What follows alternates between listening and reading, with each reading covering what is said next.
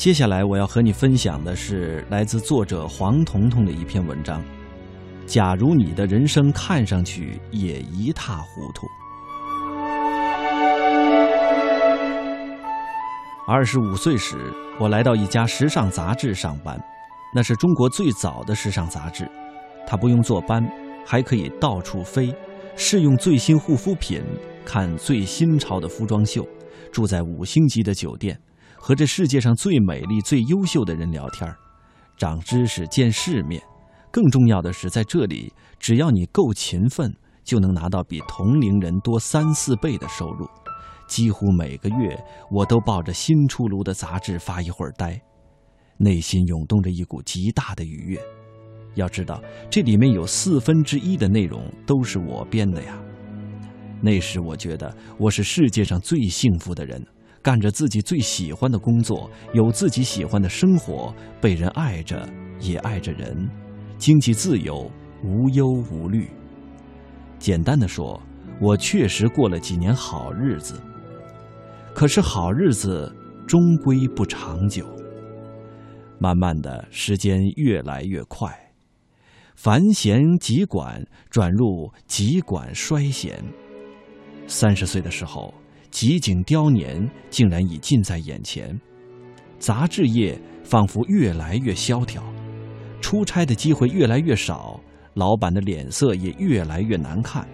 最可怕的是，我的老板经常在开会时候竟有意无意的说上一句：“那我们这种青春杂志编辑最好不要超过三十岁。”他每说这句话时，我的心就要抖一下。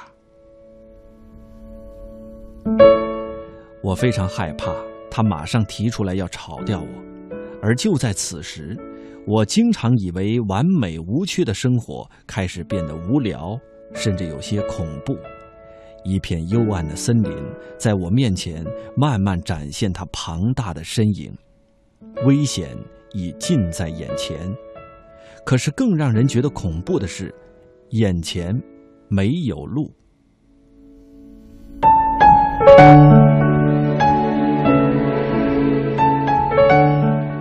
张艾嘉有一首歌，经常哼，里面有句歌词是这样的：“走吧，走吧，人总要学着自己长大。”是啊，是得走了，可是往哪儿走呢？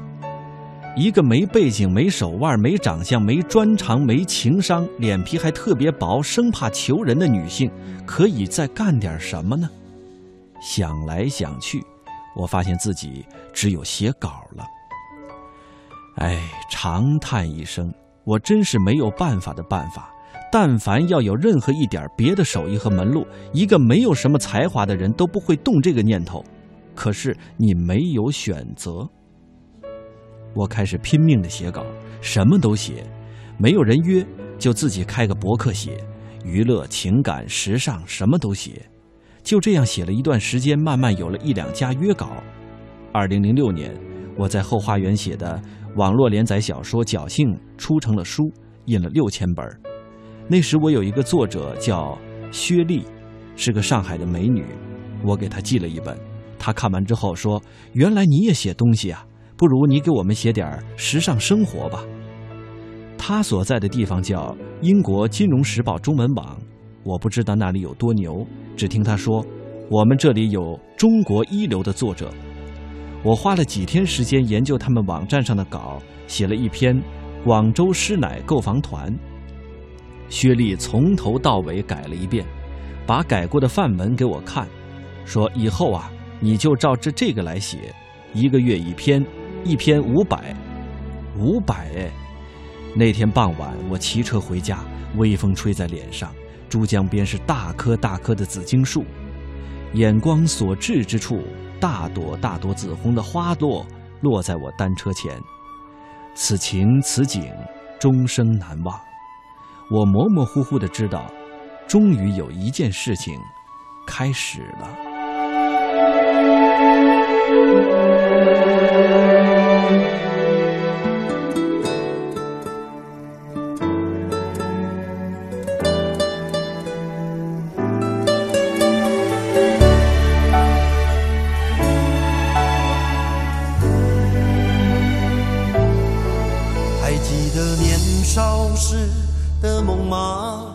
像朵永远不凋零的花，陪我经过那风吹雨打，看世事无常，看沧桑变化。那些为爱所付出的代价，是永远都难忘的啊！所有真心的、痴心的话，永在我心中，虽然已没有他。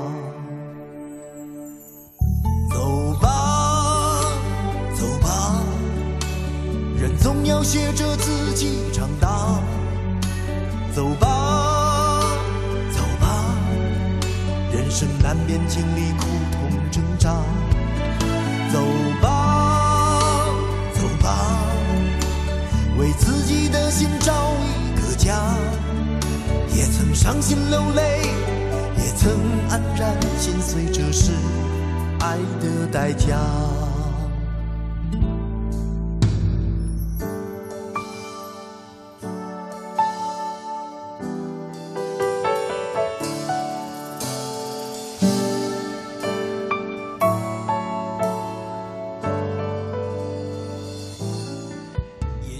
我们继续来分享这篇文章。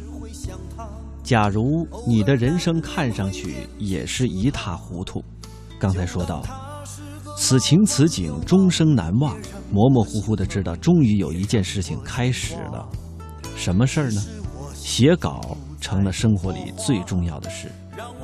从二零一一年接下南都的专刊开始，到此刻前前后后的三年里，是我变化最大的三年。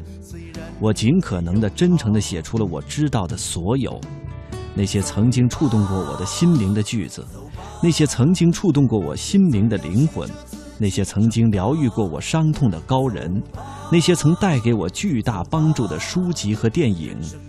我不知道他们对别人有没有用，可能一点用都没有。可是管他呢，我只是愿意将自己那些在黑暗里擦亮的光亮与人分享。哪怕只是一点点，也许或许能帮到别人呢，能安慰到别人呢。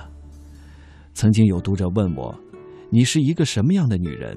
你是不是历经千帆才有那么多的感悟？”惭愧地说，我是一个经历不多、不甚强大，甚至不太聪明的女人。也许就是因为不甚强大和不甚聪明，所以任何小事都能让我感同身受。所以跌跌撞撞才来的特别真实惨痛。